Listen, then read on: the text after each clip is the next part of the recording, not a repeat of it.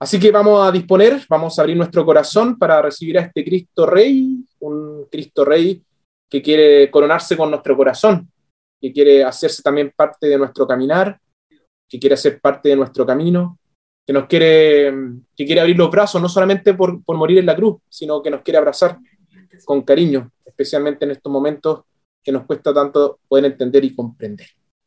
Y con esta alegría en el corazón, de que Jesús está con nosotros, nos vamos a poner en su presencia, en el nombre del Padre, del Hijo, del Espíritu Santo. Amén. Vamos a comenzar con una canción. Esperemos que funcione, Cecilia. Vamos. Espero.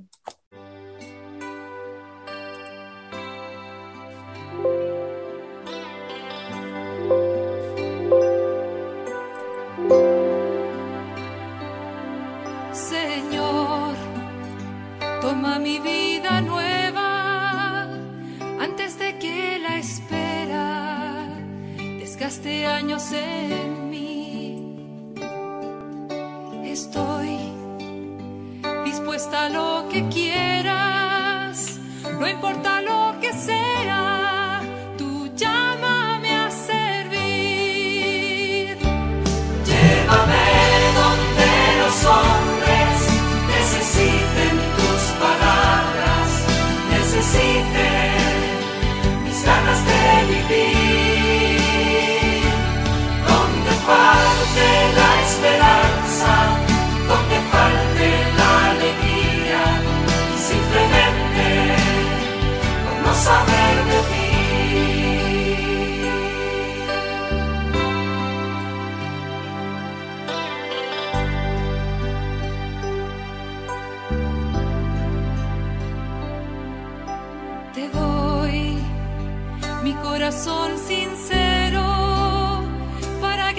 sin miedo tu grandeza, Señor.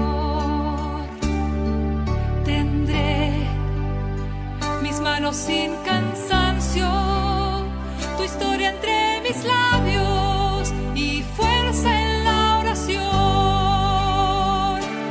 Llévame donde los hombres necesiten palabras necesite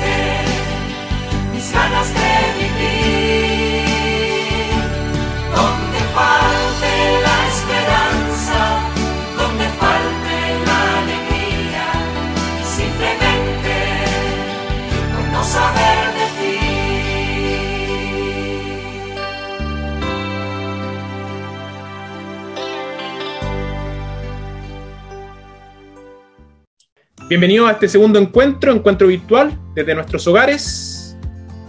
Como ya habíamos dicho anteriormente, eh, vamos a reflexionar el Evangelio de este domingo, el domingo donde vamos a celebrar la solemnidad de Cristo Rey. Evangelio de nuestro Señor Jesucristo según San Juan. Pilato volvió a entrar en el palacio, llamó a Jesús y le preguntó, ¿Eres tú el rey de los judíos? Jesús le contestó, ¿Viene de ti esta pregunta o repites lo que te han dicho otros de mí? Pilato respondió, ¿acaso soy yo judío? Tu pueblo y los jefes de los sacerdotes te han entregado a mí. ¿Qué has hecho? Jesús contestó, mi realeza no procede de este mundo. Si fuera rey como los de este mundo, mis guardias habrían luchado para que no cayera en manos de los judíos pero mi reinado no es de acá. Pilato le preguntó, entonces, ¿tú eres rey? Jesús respondió, tú lo has dicho, yo soy rey. Yo doy testimonio de la verdad y para esto he nacido y he venido al mundo. Todo el que está del lado de la verdad, escucha mi voz. Palabra del Señor. Podríamos pensar, de cierta manera, eh, que la idolatría pertenece a, los pueblos primitivos, que la idolatría está en el pasado, o que la idolatría de repente eh, está muy lejos de nosotros, de nuestra existencia, de nuestra presencia aquí.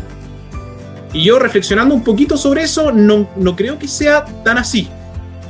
La gente moderna también tiene sus ídolos, Y es impresionante ver cómo la gente mo- moderna es tremendamente fanática y cómo adoran a estos ídolos.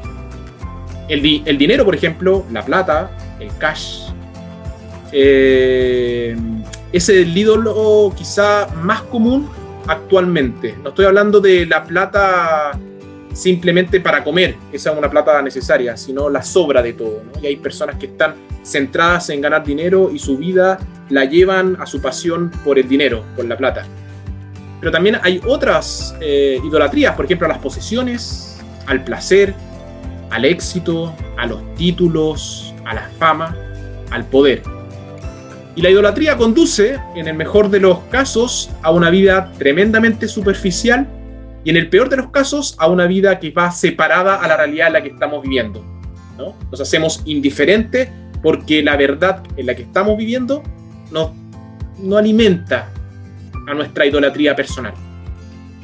Pero el mayor daño que hace la idolatría, y yo creo que eso es súper importante, es que hace que la gente se olvide de Dios. Las personas también pueden convertirse en ídolos.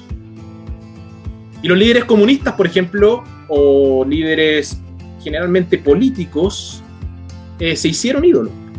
Acá tenemos algunas fotos, y son fotos reales. Una de las características del comunismo fue el culto a la persona en sí. La persona era más importante que sus ideas, era más importante que el pueblo mismo, era más importante hasta que mi propia familia, amigos, que mi vecino. Y los líderes se subieron a pedestales. Y donde quieras que tú miraras, veías fotografías, estatuas de estas personas. Cuando el comunismo colapsó, muchas de estas estatuas fueron derribadas y fueron destrozadas. Y estas monstruosidades, estos ídolos, representaban la opresión y el terror. Estuve buscando algunas imágenes sobre este evangelio y puse simplemente en, Google eh, Solemnidad de Cristo Rey, imágenes y puse la cita, ¿no? Juan. Y las imágenes eh, que me entregó Google o que me regaló es una perspectiva diferente a esta situación. Esto es lo que nos muestra el Evangelio y creo que nos podría acá sacarle una fotito con nuestra cabeza, con nuestro corazón. Creo que las imágenes también ayudan mucho a, simplemente leerlo o escuchar un relato. Hay imágenes que creo que son súper... Eh, clarifican mucho la situación en la que estaba.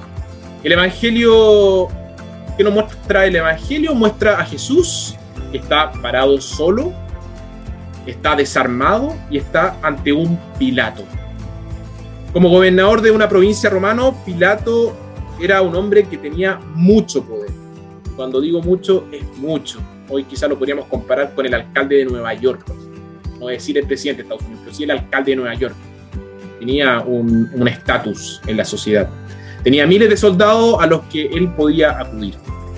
Y estaba Jesús, ni un solo soldado a quien él podría haber llamado. Sin embargo, Jesús fue incomparablemente el mayor de los dos. Y a pesar de la vulnerabilidad que estaba Jesús en esa posición, era Jesús el que tenía el control. El poder político es la capacidad de obligar a otros a hacer la voluntad de uno. El poder político, o sea que nos vamos viendo como marionetas, que ahí lo podemos ver perfectamente en la foto. Y esta capacidad reside en un puesto, que puede ser un rey, puede ser un presidente, puede ser un primer ministro. No estoy diciendo que todos hayan caído en eso. Y no reside solamente en la persona que, que ocupa el cargo.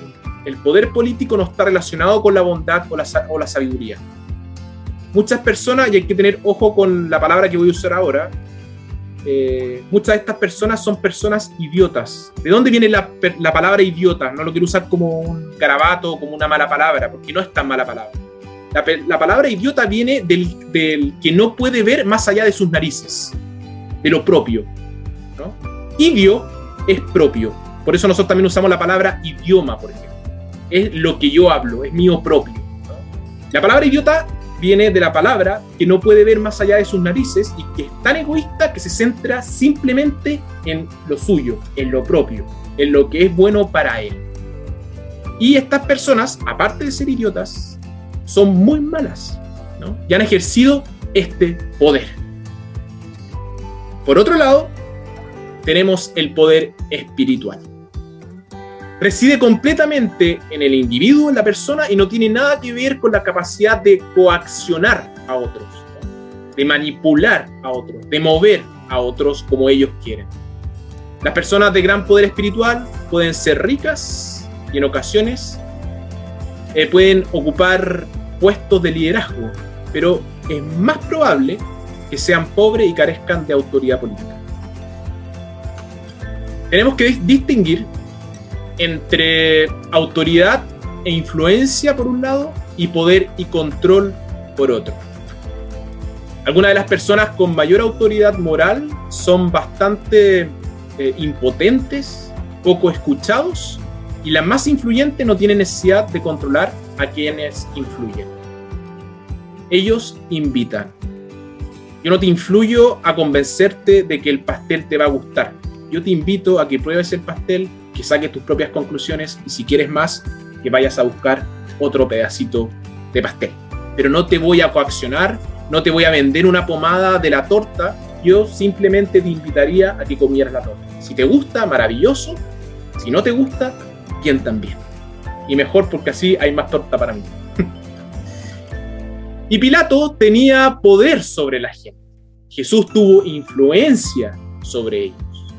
Jesús hizo sentir su presencia simplemente por el tipo de persona que era. Había una autoridad, y me encanta esta palabra, Jesús tenía una autoridad que era silenciosa, sobre todo lo que decía y hacía. Jesús hablaba y también actuaba. Jesús es la esperanza de la raza humana, no solamente de los cristianos. Jesús es la esperanza de la raza humana, de todo ser vivo que hay aquí en la tierra.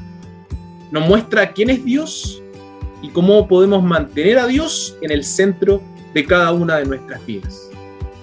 Dios no es una figura remota, ni mucho menos indiferente. Dios es nuestro Papá celestial, que también está aquí en la tierra, que está cerca de cada uno de nosotros y para quien somos importantes y que somos también regalos de su amor hacia la humanidad. Jesús nos invita a que podamos abrir nuestros corazones a poder ver a su misericordia, su amor, su transformación de nuestros corazones para poder seguir creyendo y, sentirnos acompañados por este buen Jesús. Jesús no vino para establecer una soberanía política, sino para dar testimonio de la verdad, de la, soberanía eterna y universal de este Dios que nos sana. Hablando, o sea, hoy día en la mañana, cuando estaba preparando este PowerPoint, eh, estuve y puse súper simple. Me fui a search, a Google y puse Cristo Rey. Cristo Rey. Son imágenes complejas con Cristo Rey. ¿eh? Hay que tener ahí hay una, muchas imágenes sobre Cristo Rey.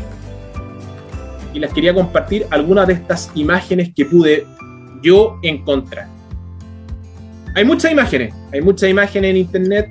Ustedes después podrían, si quieren, hacer la práctica de buscar imágenes, especialmente Cristo Rey, porque es bastante interesante.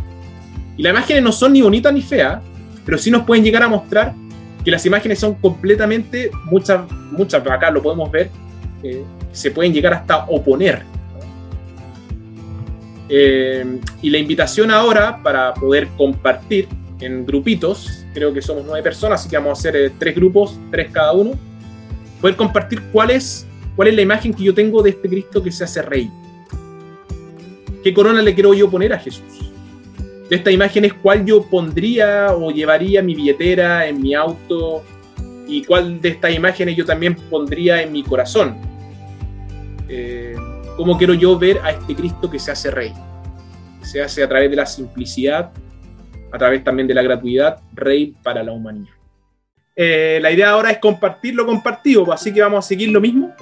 Vamos a seguir la misma dinámica que la semana pasada, esto de levantar la manita, la manito, y ahí vamos a darle eh, la, palabra y vamos a dejarlos sin mute. Así que vamos a partir entonces con Flavia. Ah, qué bueno. Este, ah, bueno, ahí compartimos con, con Katy. Y bueno, una de las cosas que, que, bueno, que compartimos ahí respecto a las imágenes es, es este, el hecho de que, como vos habías explicado, el- que Jesús era una persona muy humilde y, y bueno, obviamente,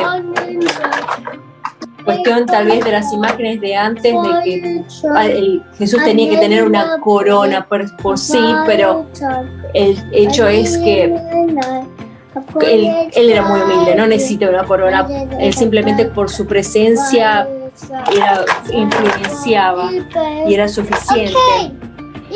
Pero en sí la imagen, por ejemplo, que a mí me gustaba, independientemente de la corona, era la que tenía los ángeles y él sostenía al mundo. Pero si pienso en eso que compartimos, el hecho de que él era humilde y, y poniendo la corona de lado, me voy, me, me inclino más a la que está usándose, se lo está coronando con la Trinidad en, en vez de una corona de oro dorada. Eso es lo que hablamos.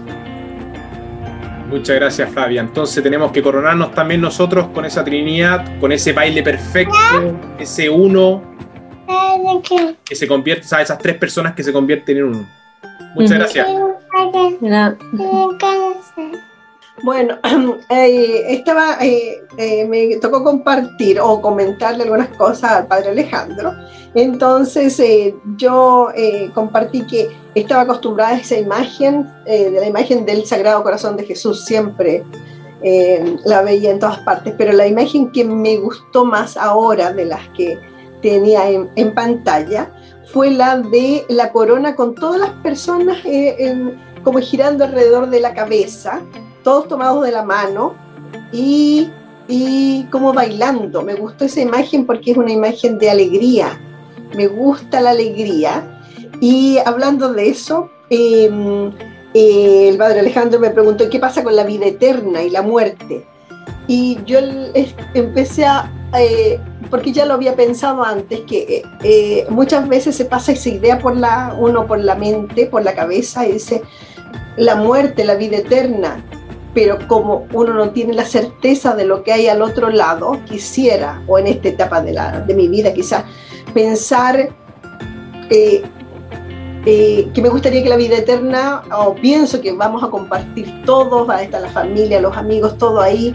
Y él me dice, ¿por qué no pensar eso desde ahora, desde ahora en adelante?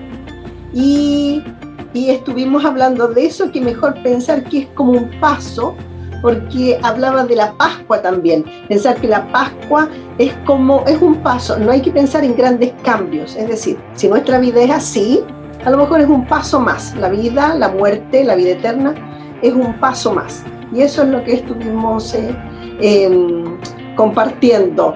Eh, la imagen, eh, de nuevo repito, que la que más me gustó es la de todo el mundo unidos, tomados de las manos y pasando un momento bonito, que todo el mundo se pueda tomar de las manos, no importa quiénes somos, eh, ni lo que tenemos, sino que todos, si somos familiares, amigos, desconocidos, pero todos unidos, fue bonita, esa imagen me gustó mucho. Así que un Cristo Rey con una carne, o sea, con una corona no hecha de oro, sino de humanidad. O sea, nosotros somos la corona, la corona de Jesús. Muy, muy bien puesta, muy buenas palabras, sí. Una, una, una, una corona humana. Nosotros somos su corona. Cristo es rey Exacto. gracias a la humanidad. Exacto. Astrid quiere hablar, mira. Muchas gracias, Mónica. Vale. Me gusta la imagen de el Jesús con la corona alta que am, tiene unas partecitas rojas de- en la corona. A ver, cuál- vamos a buscar a ver cuál, cuál sería. Vamos ahí. ¿Cuál es la que te gusta? ¿Cuál? ¿Cuál? Esta, Ah, la primera, la primera de la izquierda. Arriba. esta es la que me gusta ¿Y por qué te gustó Astrid? A ver si nos puedes decir algo. porque me gustó la corona y la ropa. Ah, pero ¿por qué te gusta? Es lo que te gusta. ¿Qué es lo que te gusta? Ajá, ¿qué, qué es lo que te gusta de eso? Por el color. ¿Te gusta el color rojo? Ah, ok. ¿Y encuentras que, que- que Jesús es lindo? Sí, ¿no? Está bonito. La que más te gusta. Sí. Ah, ok. Muy bien. Muchas gracias. Muchas gracias por lo compartido. Vamos a ir concluyendo un poquito este momento de encuentro. Después, si quieren, los que quieran o los que puedan, podemos quedar también un ratito más compartiendo micrófono abierto. Les quería agradecer por darse este ratito, este tiempo, de venir a compartir, de regalar también el tiempo a este Jesús que hoy y siempre se quiere hacer un rey con una corona humana, de humanidad, una corona de Trinidad, con una corona no de poder, sino con una, con una corona de entrega. Jesús dijo, mi reino no es de este mundo. Jesús no gobierna como gobiernan los reyes terrenales, los reyes de acá. No tiene palacio, no tiene trono, no tiene corona, no tiene ningún ejército. Sin embargo, le damos una lealtad y una lealtad que no le daríamos a ninguna otra persona o institución en la tierra. Una lealtad que viene desde el corazón. Solo y desarmado se presentó a este Pilato que tenía mucha gente a su lado, que tenía mucho poder. Pilato tenía millones de soldados a quien él podía llegar a acudir. Jesús no tenía ningún soldado a quien llamar. Sin embargo, Jesús fue incomparablemente el mayor de los dos por su amor. Jesús es la esperanza de toda la raza humana, no solamente de los cristianos o los que creemos en Jesús o de los bautizados. Es la esperanza para esta tierra, para esta humanidad. Él gobierna no por la fuerza, sino con el poder más importante, que es el poder del amor. Señor Jesús, que venga tu reino, que nosotros podamos ser tu corona y que me recuerdes siempre que nosotros también somos parte de este reinado. Que para Él sea el honor y la gloria por los siglos de los siglos. Amén. Abrimos el micrófono y que el Señor nos bendiga siempre. En el nombre del Padre, el Hijo y del Espíritu Santo. Amén. Amén.